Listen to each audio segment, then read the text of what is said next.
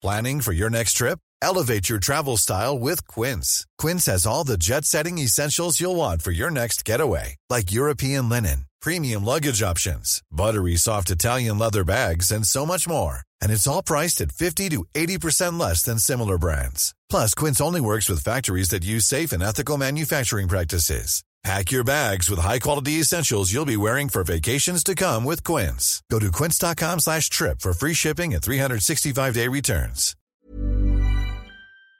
Heraldo Radio, con la H que sí suena y ahora también se escucha.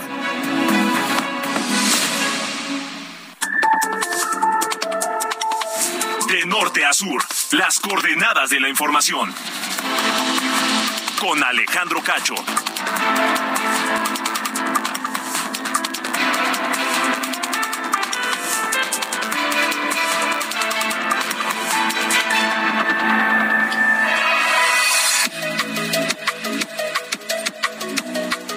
Muy buenas noches, con enorme gusto les saludo en este viernes, viernes 19 de agosto de 2022. Bienvenidos a De Norte a Sur.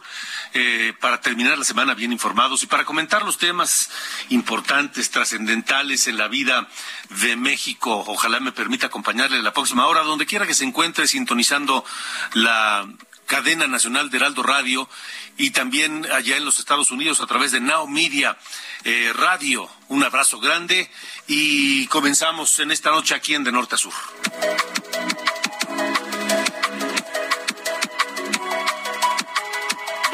Qué le, qué le comento? Esta noche, eh, la tarde de hoy, se informó de manera urgente que Jesús Murillo Caram, el ex procurador general de la República, fue en el gobierno de Enrique Peña Nieto, fue detenido por los delitos de desaparición forzada, tortura y contra la administración de la justicia.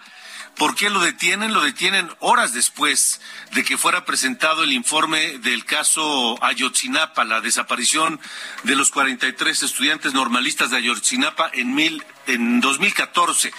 Alejandro Encinas dio a conocer este avance que dejó mucho que desear eh, anunció que se iría contra 33 funcionarios del gobierno de Peña Nieto que tuvieron que ver algo en la investigación del caso eh, de los 43 desaparecidos y horas después fue detenido Jesús Murillo Caram. El PRI Nacional, a través de su cuenta de Twitter, afirmó que esta captura responde más a un tema político que de justicia esta noche platicaré con el senador del Grupo Plural y expresidente de la Comisión de Derechos Humanos, Emilio Álvarez y Casa.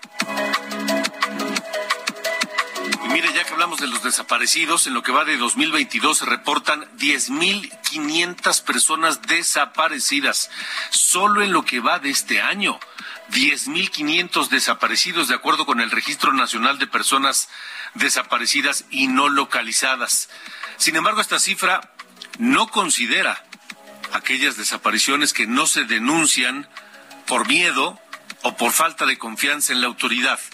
Esta noche platicaré sobre el tema con Eunice Rendón, coordinadora de Agenda Migrante, consultora internacional en temas de seguridad, migración y bioética. Fuerte dispositivo de seguridad, Juan Bernabé N., alias La Vaca, presunto líder de los mezcales, que es el principal cártel generador de violencia en Colima, fue trasladado al penal del Altiplano en el Estado de México luego de su captura ayer en Polanco, aquí en la capital del país. Se cumplieron ya 17 días del colapso del pozo de carbón en Sabinas, Coahuila, donde permanecen atrapados 10 mineros sin que se haya logrado hoy avanzar un solo metro. A pesar de eso, la Coordinadora Nacional de Protección Civil, Laura Velázquez, asegura que los niveles de agua están disminuyendo de manera determinante, lo que espera ayudará a continuar con las labores de rescate. Secretaría de Movilidad de la Ciudad de México modificó la ruta de la línea 1 del Metrobús luego de que esta mañana una camioneta chocó con uno de estos metrobuses y ocasionó una carambola en el cruce de Insurgentes y Eje 1 Norte en la colonia Buenavista. Y eso dejó seis lesionados.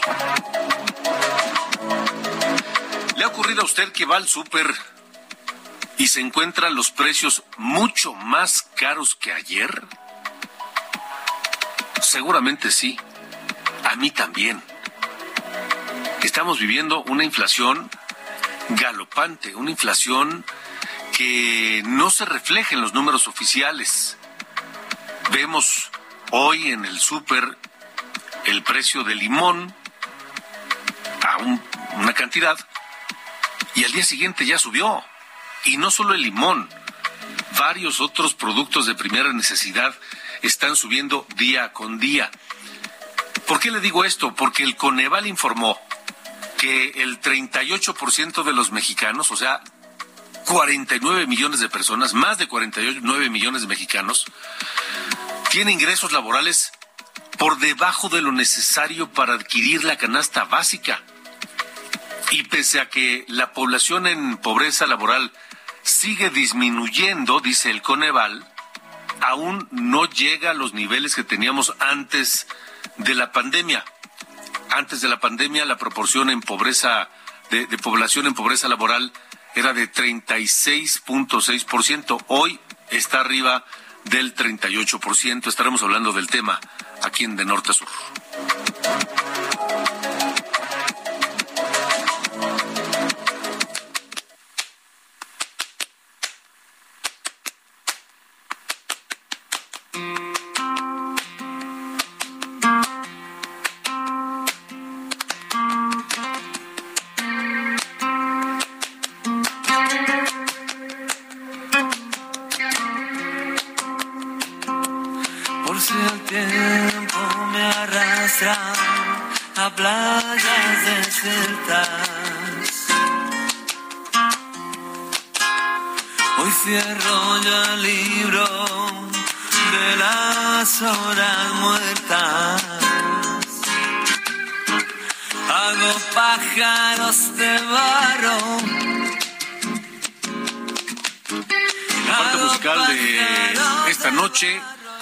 Ángel Arellano, estamos escuchando esto que es un ritmo flamencoso pop o de qué se trata?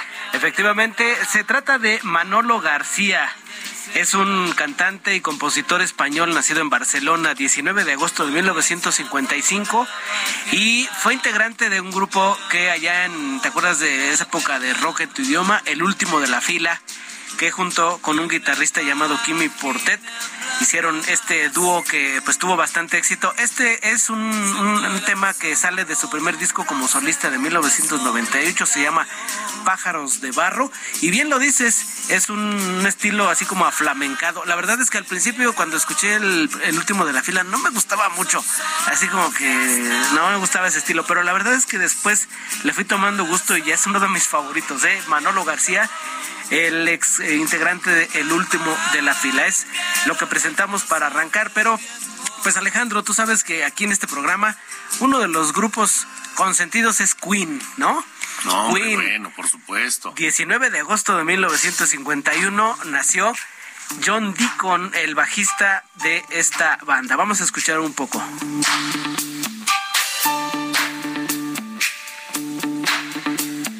Canción llamada Under Pressure y fíjate qué importancia tiene John Deacon, es el autor de este riff de arranque muy característico de esta canción, que después recordarás emuló Vanilla Ice, que se, pirateó básicamente.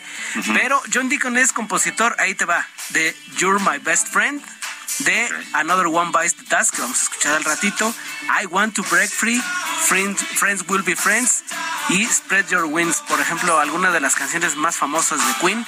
Y pues hoy vamos a estar escuchando el resto del programa a John Deacon, un cantante que tras la muerte de Freddie Mercury decidió retirarse, le pegó tanto, era tan cercano a Freddie que pues ya no siguió. Ya ves que John Deacon, eh, Roger Taylor y Brian May siguieron cantando.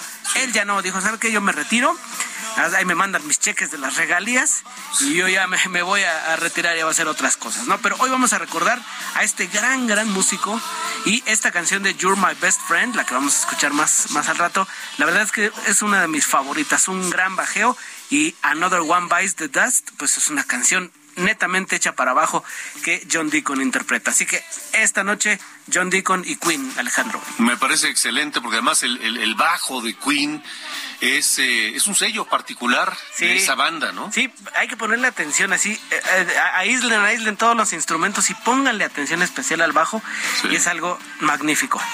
De acuerdo. Muy bien, Ángel, entonces estaremos Noche de Agasajo Musical. Noche de Queen, exactamente. Muy bien. Gracias. Gracias.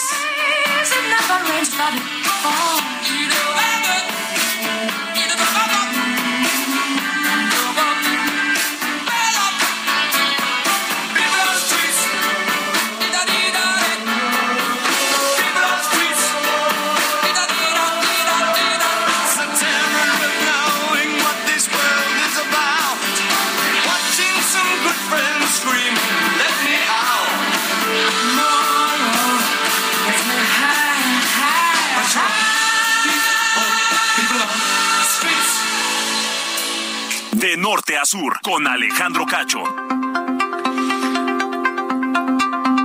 Le comentaba esta noticia que surgió esta tarde de viernes, la captura de Jesús Murillo Caram. Él fue procurador general de la República en el gobierno de Enrique Peña Nieto y esta captura ocurre un día después de que el gobierno federal, particularmente Alejandro Encinas, el subsecretario de Derechos Humanos de la Secretaría de Gobernación, Alejandro Encinas, el hombre que fue designado por el presidente López Obrador para investigar la desaparición de los 43 normalistas de Ayotzinapa. Alejandro Encinas, el designado para dar con los más de cien mil desaparecidos que hay en este país en las últimas cuatro décadas, Alejandro Encinas presentó un informe ayer a los padres de los desaparecidos en el que no hay mayores novedades, porque todo lo que presentó ahí Alejandro Encinas de una u otra forma ya lo sabíamos. Ya sabíamos que los 43 están muertos no van a poder ser localizados con vida. De 2014 hasta el día de hoy.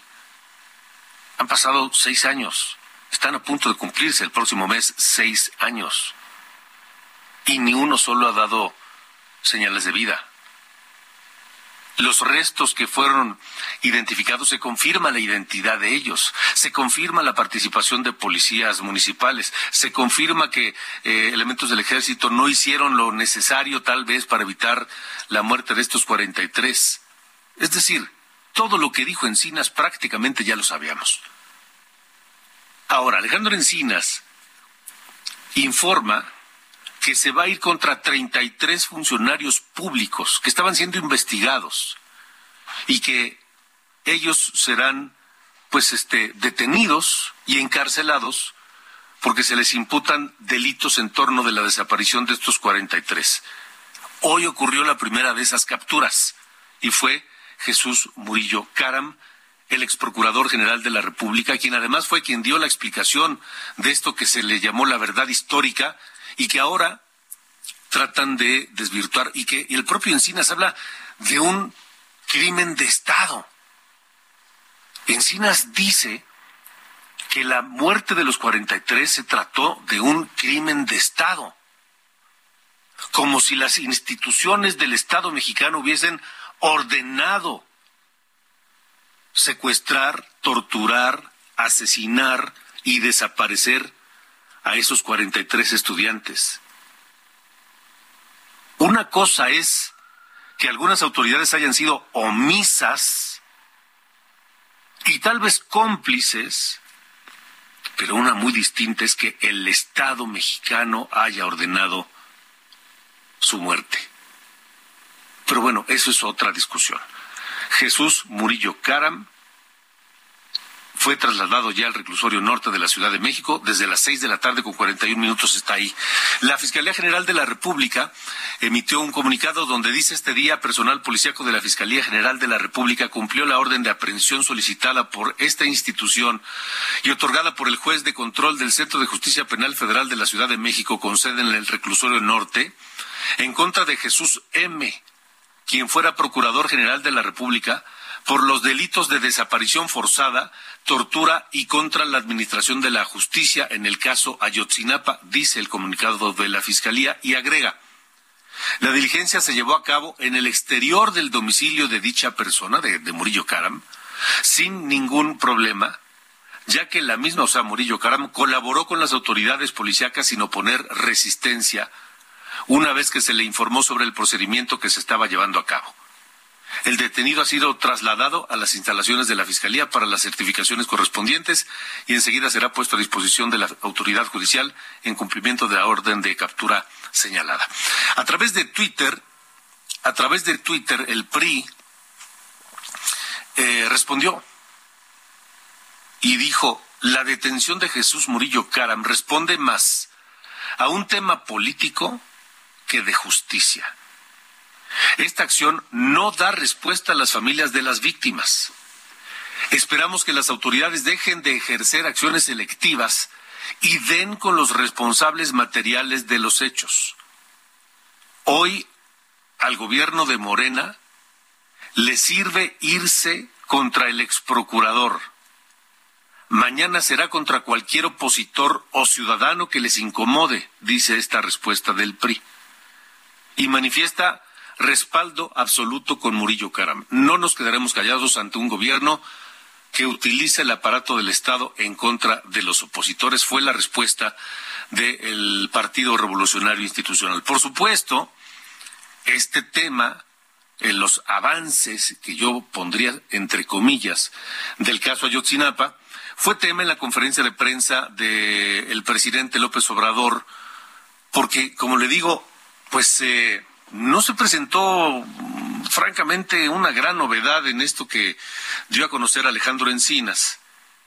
Y lo único que se dijo es que se iba a ir contra 33 funcionarios públicos. Parecía como que eh, querían decir, pues nosotros ya investigamos y ya hasta aquí llegamos. López Obrador, en la mañanera, desde Tijuana, habló del caso y dijo que aún no está cerrado. Dijimos desde el principio que íbamos a hablar con la verdad, por dolorosa que fuese. Desde luego el caso no está cerrado. Ayer se dio a conocer el informe de la comisión y la Fiscalía va a seguir actuando, está procediendo y también va a corresponder a los jueces y al Poder Judicial la impartición de la justicia por parte de nosotros lo que se garantiza es no ocultar nada, ofrecer toda la información. Ahora, ¿qué sigue? Porque ni Encinas ni nadie ha dicho con plena certeza, con toda seguridad, quién los mató quién mató a 43 muchachos, quién los, quién los secuestró, quién los torturó, quién los asesinó y quién los desapareció. Ese es el meollo del asunto. Puede ser muy mediático que hoy capturen y lleven a proceso y eventualmente encarcelen al que fuera Procurador General de la República en aquel tiempo, Jesús Murillo Caram. Puede ser muy mediático que junto con él vayan contra, no sé, varios más. Alejandro Encina dice que están investigando a 33. Pero la pregunta es, ¿quién los mató? ¿Quién ordenó que los mataran? ¿Quién ejecutó la orden de asesinarlos? ¿Quién los desapareció? ¿Quién se deshizo de los cadáveres? Porque si el gobierno dice que la verdad histórica, aquella que nos contaron, es una farsa, bueno, queremos saber hoy cuál es la verdad. Y si hubo autoridades omisas y hubo autoridades negligentes, está muy bien que se les investigue y se les sancione. Pero primero queremos saber quién, cómo, por qué mataron a los 43. Y parece que ese ya no es el objetivo del gobierno. parece que hoy lo que quieren es ir contra los exfuncionarios. El senador del Grupo Plural y expresidente de la Comisión de Derechos Humanos y un luchador de toda la vida por los derechos humanos, Emilio Álvarez y Casa, está con nosotros en De Norte a Sur. Senador, gracias, buena noche. Alejandro, buenas noches, mi privilegio, un gusto en saludarte. Gracias, igualmente, senador. Eh, ¿qué, qué, te dejó el informe de Alejandro Encina sobre el caso Yotzinapa? Eh, déjame empezar justo con lo que escuchaba que remarcabas. Lo que yo hubiera esperado es que un informe de un gobierno que ofreció aclarar, esclarecer y justicia y verdad nos dijera qué pasó con los estudiantes, quiénes o quién tomaron las decisiones para que eso sucediera. Ayer no pasó eso, ayer nos dieron un informe esencialmente con cosas que ya sabíamos, tal vez algunos elementos de detalle, pero ya sabíamos que era un crimen de Estado, se trata de una desaparición forzada, ya sabíamos que habían participado autoridades de distintas corporaciones de seguridad, incluidos el Ejército y la Marina, ya sabíamos que había un militar infiltrado, la prensa ya lo había dicho hace tres años, Alejandro. Sí, de eh, acuerdo. y, ese tipo de elementos, eh, pues no solo no ayudaron, sino generan entonces una enorme duda, porque se empiezan a mandar señales de exoneración. No entiendo por qué Alejandro Encinas nos dice que eh, Peña Nieto y el general secretario no, no nos da muchos elementos, no nos da muchos elementos para saber qué pasa, pero sí nos dice que ya hay elementos para pensar que los estudiantes no están con vida.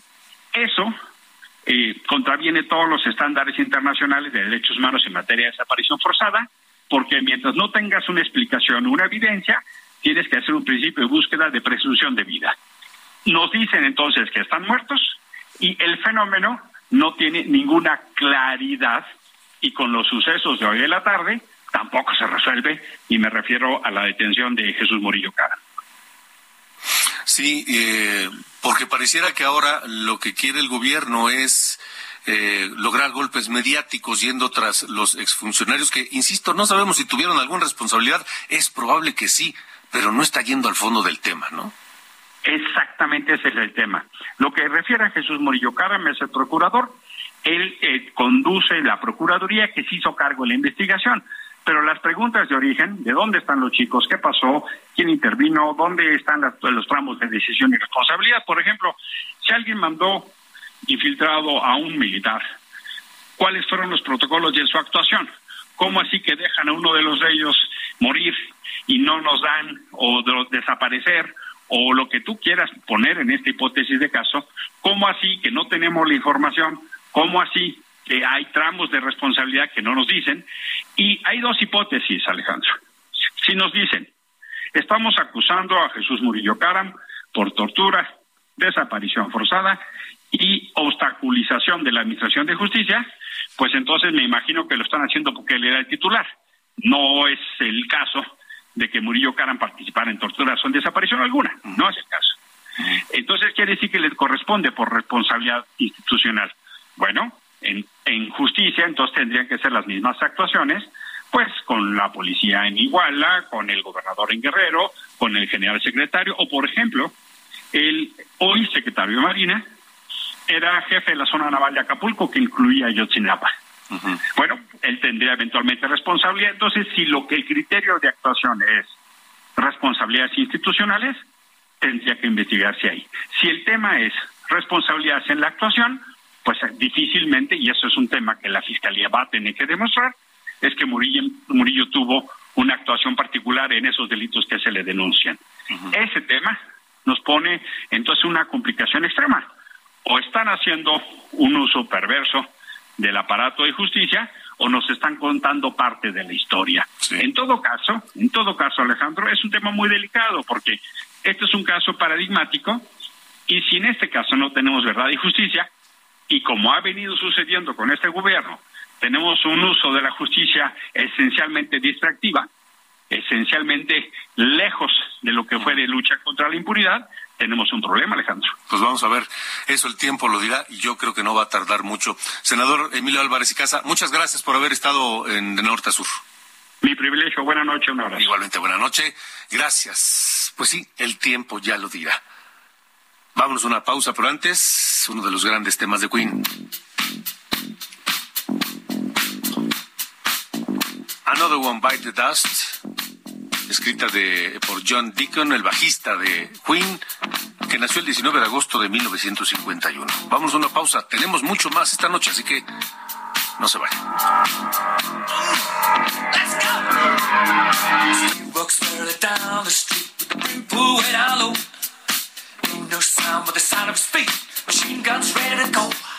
Are you ready? Hey, are you ready for this? Are you hanging on the edge of your seat? Out of the doorway, the bullets rip. De norte a sur. Con Alejandro Cacho.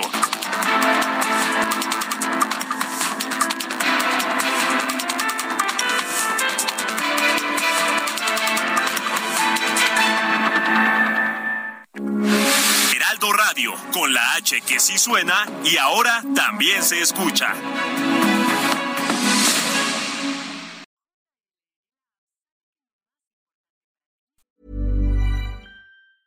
A lot can happen in three years, like a chatbot may be your new best friend. But what won't change? Needing health insurance. United Healthcare Tri Term Medical Plans, underwritten by Golden Rule Insurance Company, offer flexible, budget friendly coverage that lasts nearly three years in some states. Learn more at uh1.com. Heraldo Radio, con la H que sí suena y ahora también se escucha. De norte a sur, las coordenadas de la información. Con Alejandro Cacho.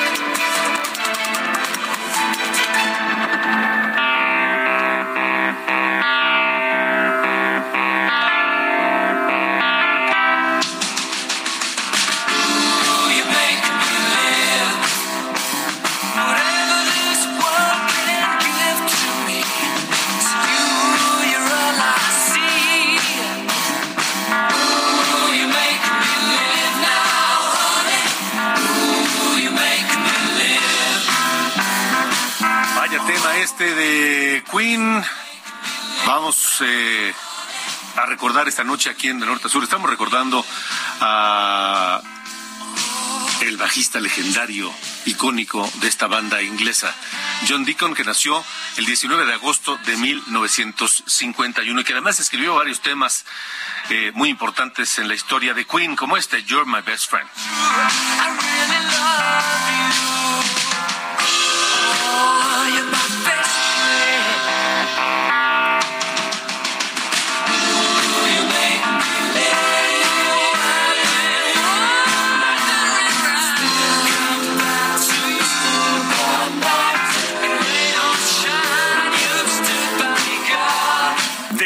Sur con Alejandro Cacho.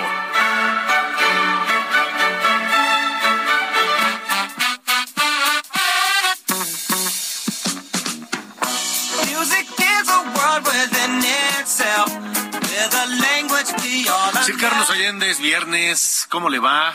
Todo bien, señor Cacho, ya listo, listo ya para irnos este, a la, al sobre, para descansar, no sin antes echarnos unas buenas este, chelillas, ¿no? Para, para dormir tranquilo. Muy bien, muy bien, muy bien. O sea, no se va usted de fiesta hoy. No, ya no tengo edad. Ya no tengo edad para eso. Ya, eso ya pasó. Eso déjalo para otros. Ya ni yo, hombre. No, es que sabes que luego pesa mucho salir a la cartera luego y más con la inflación.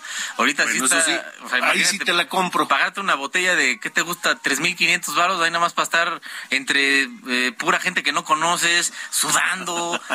no, no gracias. Ya, o sea, le digo, ya, ya pasé por eso, ya me, ya me desgracié varias eh, noches, incluso consecutivas, saliendo a deshoras. Ya, ya puedo vivir eh, tranquilo y morirme en paz, al menos en esa parte de mi vida. muy bien, me parece muy correcto. Bueno, hablando de cosas que pasan en la vida. Eh, ya parece que me estoy aquí dedicando a exhibir incongruencias del gobierno, pero pues digo, son cosas que se tienen que hacer. Eh, hoy nos vamos a ocupar del tema de las operaciones del Aeropuerto Internacional Felipe Ángeles. Que no es internacional. Salvo, salvo por un vuelo, ¿no? Que este de Caracas. Y creo que próximamente, en este mes, van a abrir otro a, Panamá, una cosa A Dominicana. A República Dominicana. Pero no, pero son aerolíneas que no están reguladas Sí, por la, por la, sí, sí, sí. Pero digo, eh, tenían que tener un vuelo para que fuera internacional y son estos dos. Bueno, a lo que voy. De las 1.240 operaciones que se han llevado a cabo en esta eh, central ah, eh, de, bueno, este aeropuerto. Central avionera. Central avionera, iba a decir. bueno, al final es una, todo, cualquier aeropuerto se puede clasificar como tal. Pero bueno, lo que voy es que 20% de las operaciones que eh, han salido o llegado ahí no salen a tiempo por demoras principalmente que tiene que ver con el tema del clima.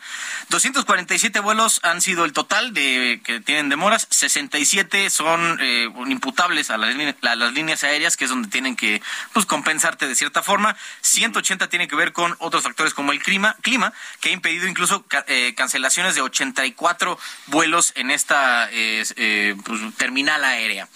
Lo que aquí intento señalar un poco es eh, de ver y hacer notar, subrayar la eh, incongruencia que existe entre el discurso de no, es que ya está saturado y por eso hay tanto mendigo retraso, con esto que estamos viendo ya en el aeropuerto internacional Felipe Ángeles, que en teoría debería ser eh, la solución luego así lo han planteado como la solución al tráfico del espacio aéreo de la Ciudad de México, cosa que está mal, o sea, quien sea que diga eso entiende mal cómo se manejan los conceptos aeronáuticos y eh, es claro que esto no va a ser la solución en ningún lado, ni a corto plazo. Y ya se está viendo. Una de cada cinco operaciones que salen o llegan a la IFA van con retraso. Ok, y dices que es por el clima. Muchas tienen que ser con el clima, ya decía otras 67 de las eh, 240, 247 operaciones tienen que son imputables a la aerolínea, ¿no? De que no ha llegado la tripulación o este no sé, no han cargado combustible, cosas por el estilo. Esas son imputables a la aerolínea, pero al final el resultado sigue siendo que no se está solucionando el tema de la eh, puntualidad del tráfico en el espacio aéreo mexicano. No, hombre, bueno, pues muy bien, entonces ahí la llevan, ahí la llevan. No, pues claro poco a poco, que paso gallo gallina. Muy bien, muy bien. Al fin que no importa. Pues, eh, solo nada más vuelan los fifís. ¿Cuántos miles de millones este nos costó? Total. Total, ¿para qué? ¿No? Sí, sí, sí. Bueno, muy bien, señor. Nos vemos el lunes. Buen fin de semana. Fuerte abrazo. De norte a sur, con Alejandro Cacho. Soy Robledo, el director del Instituto Mexicano del Seguro Social Juan Antonio Ferrer, el director del INSABI, el Instituto de Salud para el Bienestar, y Ricardo Gallardo Cardona, el gobernador de San Luis Potosí, firmaron hoy el acuerdo marco para la ampliación del programa IMSS Bienestar en San Luis Potosí. El compromiso es garantizar la atención médica de calidad, digna y gratuita a todos los potosinos. Todas las unidades médicas de los 58 municipios se atenderán a través del IMSS Bienestar que dará servicio gratuito a toda la comunidad, no solamente a los derechohabientes. No faltarán medicamentos ni instrumentos, es parte del compromiso, así como ampliar la plantilla laboral, prometió el gobernador Ricardo Gallardo. Histórico para San Luis Potosí, hoy se firma la federalización, el arranque de la federalización de los servicios médicos en el Estado, se acaba prácticamente con la corrupción que se venía viviendo en la Secretaría de Salud, se transparentan los recursos, que es lo que siempre hemos buscado. Hay que recordar que en San Luis Potosí está presa y sujeta a proceso Mónica Rangel. ¿Quién es Mónica Rangel? Fue la secretaria de salud del gobierno anterior en San Luis Potosí. Mónica Rangel, que está acusada de pues eh, varios delitos fraude, asociación delictuosa, uso indebido de la función. Hay otros más eh, imputados. El, el, faltante del que le acusan es 22 millones de pesos. Mónica Rangel además fue candidata de Morena al gobierno de San Luis Potosí en la elección pasada. Así las cosas allá. Son las 8.38. De norte a sur, con Alejandro Cacho.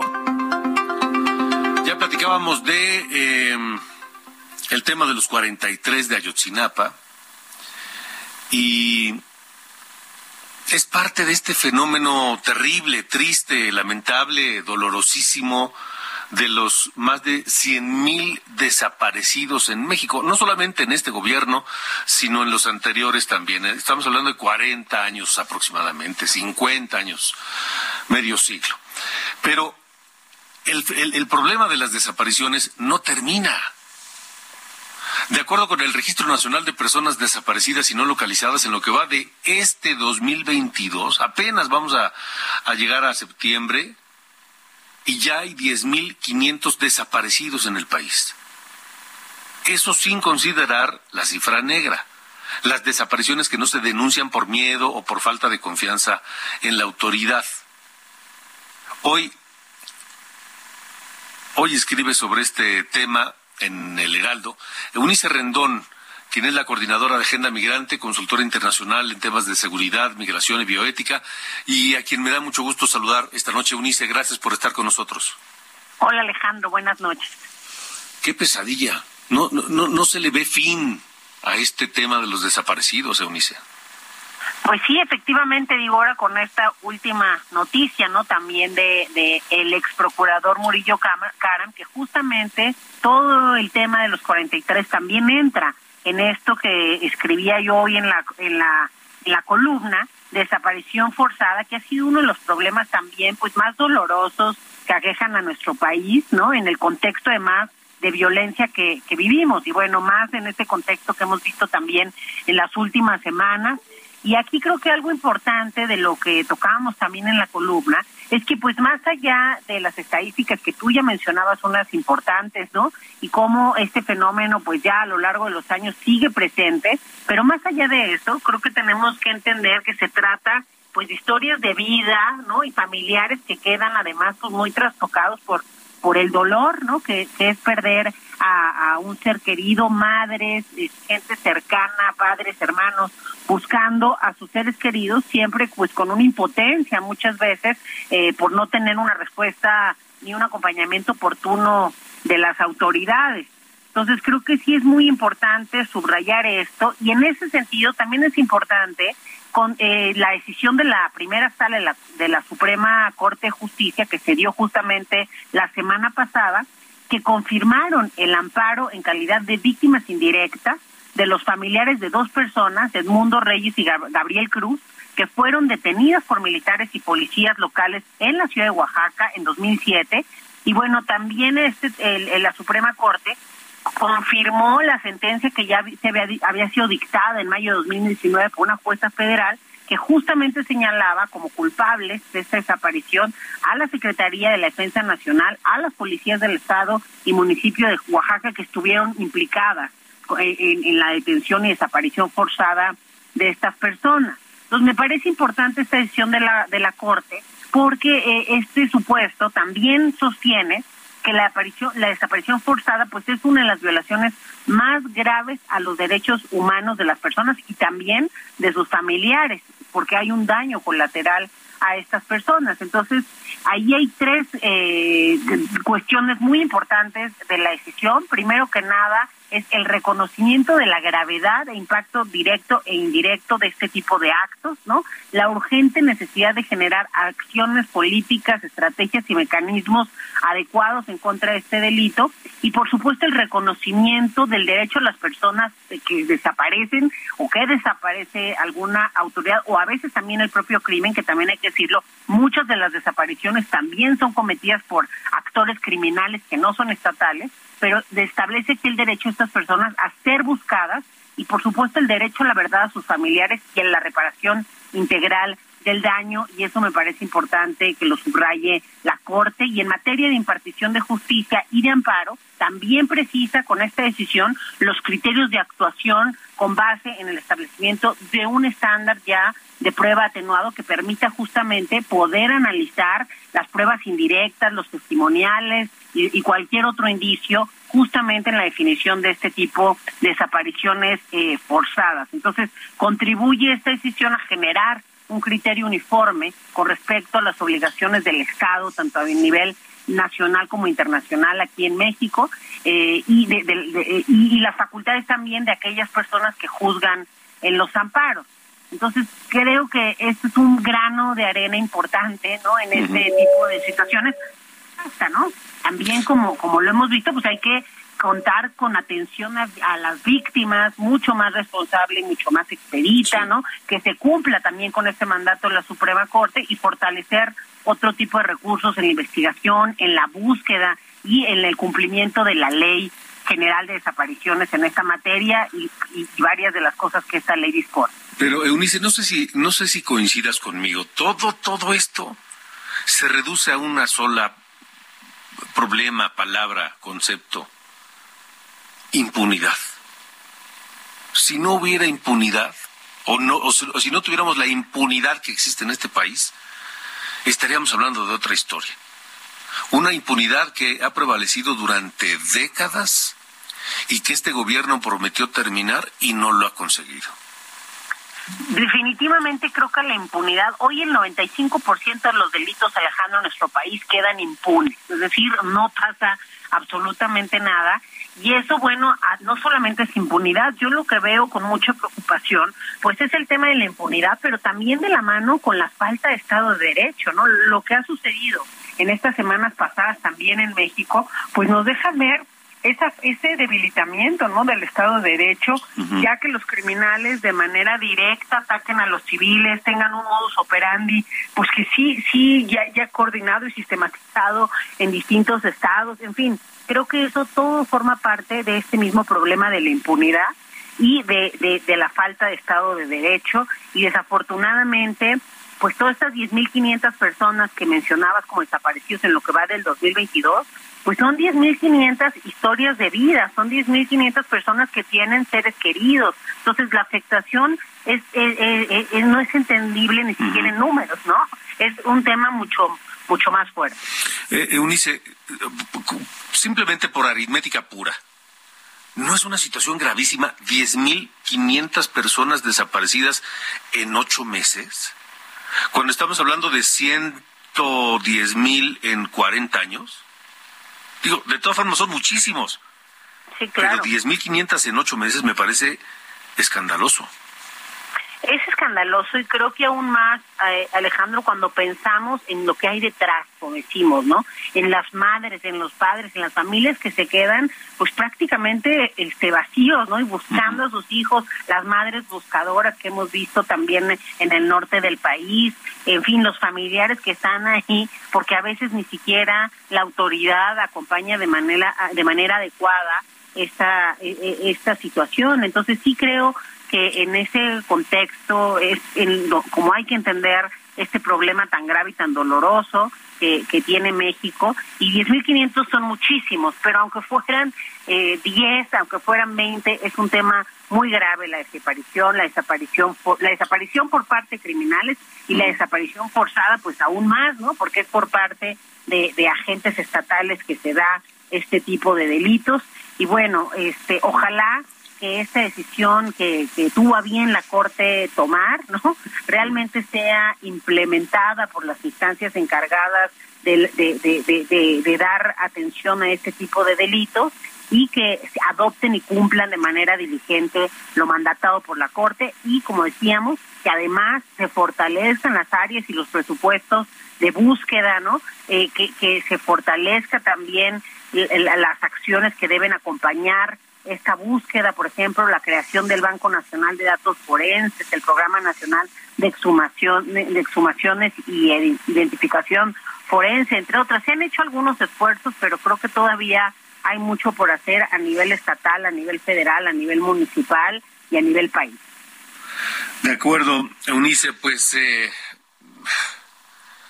ojalá, ojalá que este sea, esta decisión de la Corte sea el primer paso en el camino correcto para ir corrigiendo todo este laberinto, madeja enorme de problemas que nos tienen en un estado gravísimo de estado de derecho, de impunidad, de violación a los derechos humanos y demás.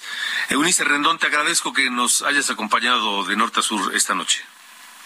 Muchas gracias a ti, Alejandro, y pues sí, ojalá que esto eh, lo veamos ya en acciones claras y sobre todo no olvidemos de poner siempre al centro estas acciones y políticas a las familias, a las personas y buscar el acceso a la justicia, a la verdad y a la reparación que tanto urge en nuestro país.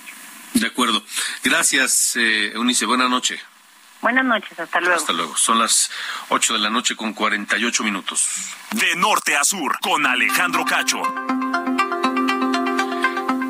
Vamos a ir a Baja California. Hemos estado hablando de Baja California, de noticias que tienen que ver con, pues, con la violencia de la delincuencia organizada y que ahora se mezcla con la política. No hay otra explicación de lo que hemos visto en Baja California en los últimos eh, días, tal vez una semana. ¿Por qué? Porque hay un conflicto aparentemente cruento y sin descanso, sin, sin tregua, entre el exgobernador de Baja California, Jaime Bonilla, y la actual gobernadora Marina del Pilar Ávila. Jaime Bonilla, que primero quiso perpetrarse en el, en el cargo, no lo consiguió, eh, y luego quiso pues eh, dejar a alguien de su, de su equipo, de su confianza y demás como gobernador, y tampoco lo consiguió. Eh, Marina del Pilar Ávila, ex presidenta municipal de Mexicali, fue finalmente la candidata de Morena, ganó en la elección, arrasó en la elección en Baja California, pero ha mantenido un enfrentamiento, un choque con el exgobernador Jaime Bonilla. Hoy Jaime Bonilla está siendo eh, imputado en el manejo irregular de recursos públicos allá en Baja California por una cantidad muy importante de miles de millones de pesos que tienen que ver con una planta de estas este de energía solar. Eh, Jaime Bonilla regresó al Senado de la República en búsqueda de fuero y en la tribuna del Senado acusó a la gobernadora Marina del Pilar Ávila de haber roto acuerdos con el crimen organizado sin dar ninguna prueba. El caso es que el presidente López Obrador hoy fue a Baja California, dio conferencia desde la base militar en Tijuana, eh, dio un gran espaldarazo a la gobernadora, pero afuera, afuera de la conferencia de prensa del presidente, hubo una movilización que no se entiende de otra cosa, de otra forma, más que de un una movilización motivada con intereses políticos. Ana Laura Wong, tú tienes el reporte desde allá. Te saludo. Buenas noches.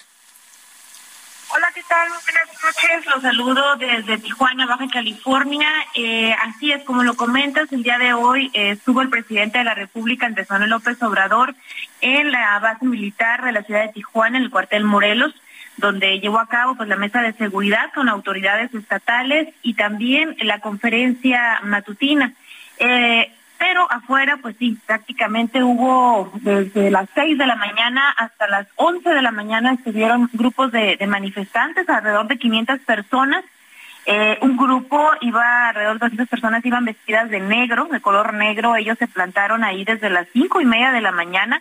Eh, ellos lo que lo que piden al, al presidente, pues es que regrese la seguridad al Estado están eh, sobre todo pues eh, con la incertidumbre de qué va a pasar porque no les queda claro con lo que ocurrió el fin de semana pasado con los hechos violentos, los 28 incendios provocados y eh, pues que también el clima de inseguridad pues que cada vez aumenta sobre todo entre 10 a 14 asesinatos al día, precisamente el día miércoles contabilizaron 15 asesinatos, ayer 9 asesinatos, entonces ya va más de mil en lo que va del año. Entonces esta era la, mayor exigencia a las afueras del cuartel militar.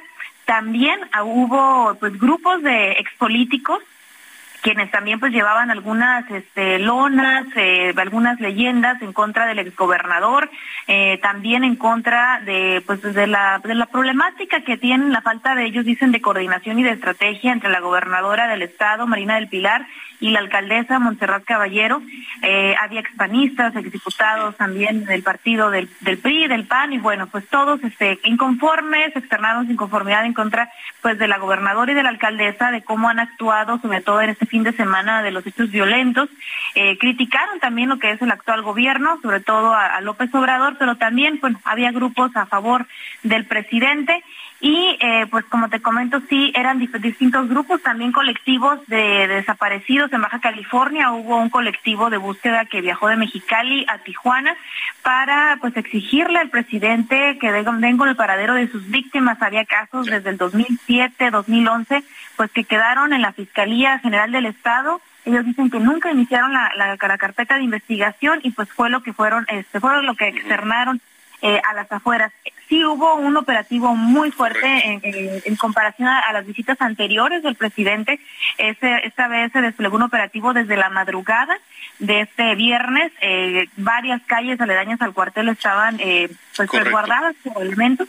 Entonces sí fue muy distinto a otras ocasiones. Muy bien, Ana Laura, Ana Laura Wong, estaremos pendientes de la información allá en, Baja California. Gracias, buen fin de semana. Gracias, bonita noche. Buenas noches y nos vamos, nos vamos escuchando a, Queen, I Want to Break Free, uno de los grandes temas de esta banda eh, inglesa, eh, escrita por John Deacon. Súbele, con eso nos vamos. Gracias, pasen un gran fin de semana. Lo espero el lunes aquí en De Norte a Sur.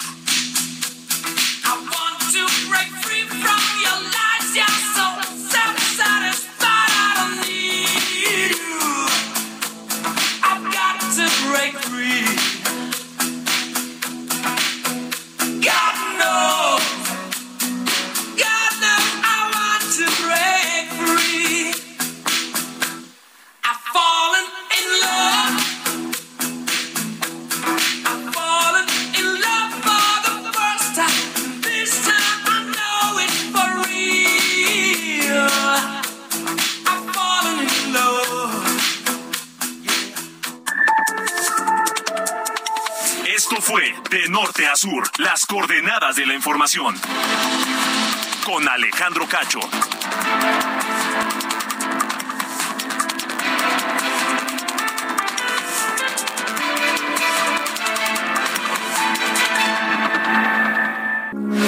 Heraldo Radio, con la H que sí suena y ahora también se escucha.